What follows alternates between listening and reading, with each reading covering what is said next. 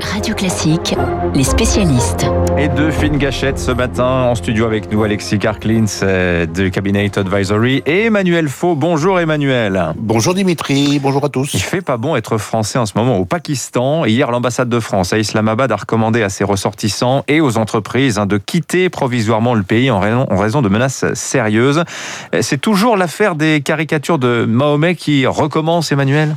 En fait, Dimitri, c'est le même feuilleton qui continue. Hein. Vous savez, depuis l'automne dernier et depuis l'hommage rendu au professeur Samuel Paty à la Sorbonne, au cours duquel Emmanuel Macron avait déclaré « Nous continuerons les caricatures », eh bien, la France est dans le viseur de certains pays musulmans, comme le Pakistan, et de certains mouvements radicaux qui pratiquent une sorte de French bashing intensif dans un registre parfois violent. La dernière illustration en date, ce sont euh, ces manifestations et ces barrages routiers spectaculaires spectaculaire à l'entrée des deux grandes villes du Pakistan, Lahore et Karachi, les manifestants réclamant rien moins que l'expulsion manu militari de notre ambassadeur sur place, Marc Baretti, lequel avait déjà été convoqué l'automne dernier par le gouvernement pakistanais lorsque le président français avait défendu la liberté de caricature. Car le Pakistan est l'un des pays les plus actifs parmi ceux qui entretiennent l'image mensongère d'une France islamophobe.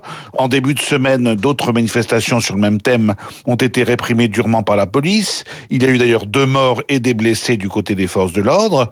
Et le chef du petit parti islamiste radical, Saad Rizvi, a été arrêté à Lahore, ce qui a fait redoubler évidemment la colère de la rue contre les autorités, contre tout ce qui porte les couleurs françaises ou le label France. Alors depuis, cette tension assez irrationnelle n'a fait que s'accroître.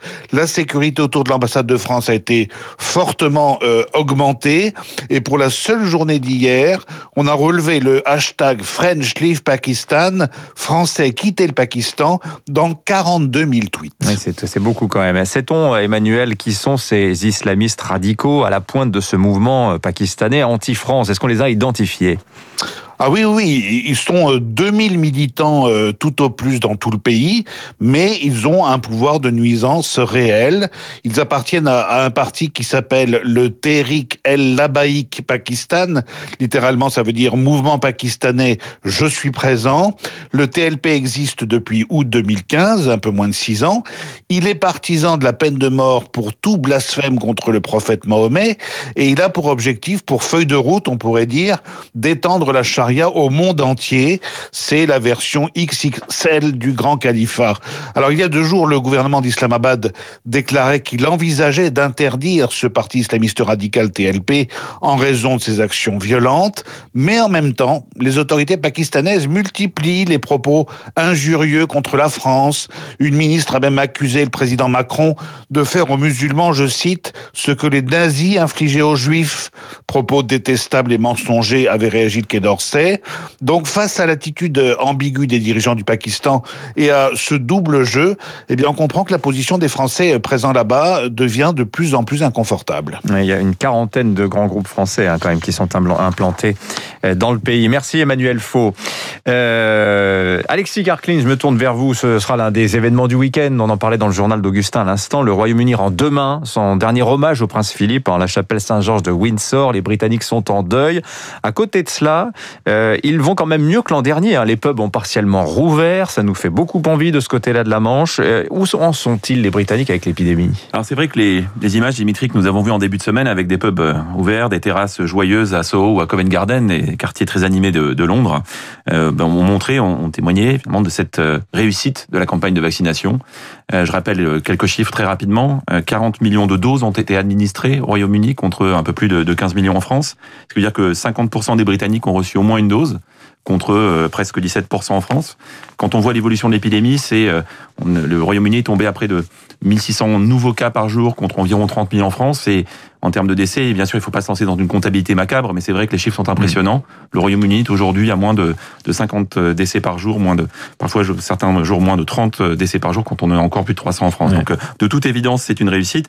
Et ce qui est très intéressant, c'est le parallèle qui est fait avec le Brexit, parce que même si corrélation n'est pas causalité, évidemment, il y a une simultanéité. C'est-à-dire qu'on voit bien qu'au moment où, depuis le 1er janvier, le Royaume-Uni est sorti de, de l'Union européenne officiellement, et bien dans le même temps, alors que l'Europe semble patiner, même si elle, elle gagne un peu plus en 100 vitesses chaque jour. Eh bien, le Royaume-Uni et Boris Johnson ne s'en privent pas.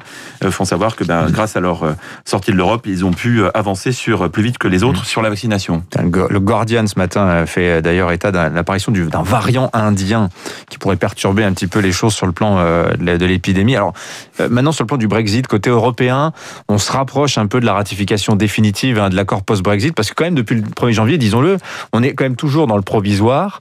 mais ce Brexit, est-ce que c'est une réussite pour les Britanniques, Alexis? Alors, Déjà sur la vaccination, on sait que c'est beaucoup plus complexe que ça, puisque toutes les décisions, les paris qui ont été faits par les autorités britanniques remontent à juin 2020, mmh. vraiment au moment où le Kate Bingham, cette personne qui a été la grande coordinatrice, une femme issue du capital risque, qui connaît parfaitement euh, le monde de la santé, euh, a pris en, charge vraiment le, dossier vaccin et a accéléré très très vite. Et, on était encore dans le cadre européen. Donc, euh, et, d'ailleurs, le Royaume-Uni a largement bénéficié de la production de, vaccins dans l'Union européenne, puisqu'il y a eu beaucoup d'exportations de l'Union européenne vers le Royaume-Uni. Mais c'est vrai que le Brexit, finalement, on a l'impression que le, plus dur va commencer. Alors, il ne faut pas jouer euh, les autres mauvais augures euh, pour nos amis britanniques, ni donner de leçons. Mais il y a une réalité, c'est qu'il y a à la fois des tensions politiques et des tensions économiques. Les tensions politiques, on les voit déjà apparaître. C'est l'Irlande du Nord. Vous savez que les tensions ont repris justement en Irlande du Nord parce que euh, les loyalistes, c'est-à-dire ceux qui sont fidèles à, la couronne britannique, ne veulent pas être séparés et subissent déjà les conséquences des barrières douanières qui ont été réinstaurées dans la mer d'Irlande entre l'île d'Irlande tout entière et euh, la, Grande-Bretagne. Il y a une autre tension qui risque d'arriver, on va le voir, le 6 mai, vous avez les élections en Écosse. Aujourd'hui, euh, on sait que les Écossais sont en majorité euh, pour l'indépendance, alors très légèrement, mais en fonction du Parlement qui sortira des urnes le 6 mai, on pourrait avoir effectivement des effets, en tout cas un encouragement, une accélération vers l'indépendance de l'Écosse. Mmh. Et puis il y a des, politiques. Et puis, effectivement, il y a aussi des, des tensions économiques. D'abord, euh, sous l'angle financier, euh, presque un symbole. Amsterdam est devenu, euh, depuis le début de l'année, la première place d'échange d'actions en Europe devant Londres. Je rappelle qu'Amsterdam, c'est environ un dixième de la population de Londres. Et la place de Londres a perdu de son attractivité. Quel symbole pour la City. Et puis, même sous l'angle aussi des, entreprises, et je terminerai là-dessus parce que je pense que c'est un élément très important. Vous savez que tout l'argument euh, économique des Brexiteurs était de dire on doit absolument abandonner la bureaucratie bruxelloise, il faut laisser tomber la paperasserie qu'on nous impose.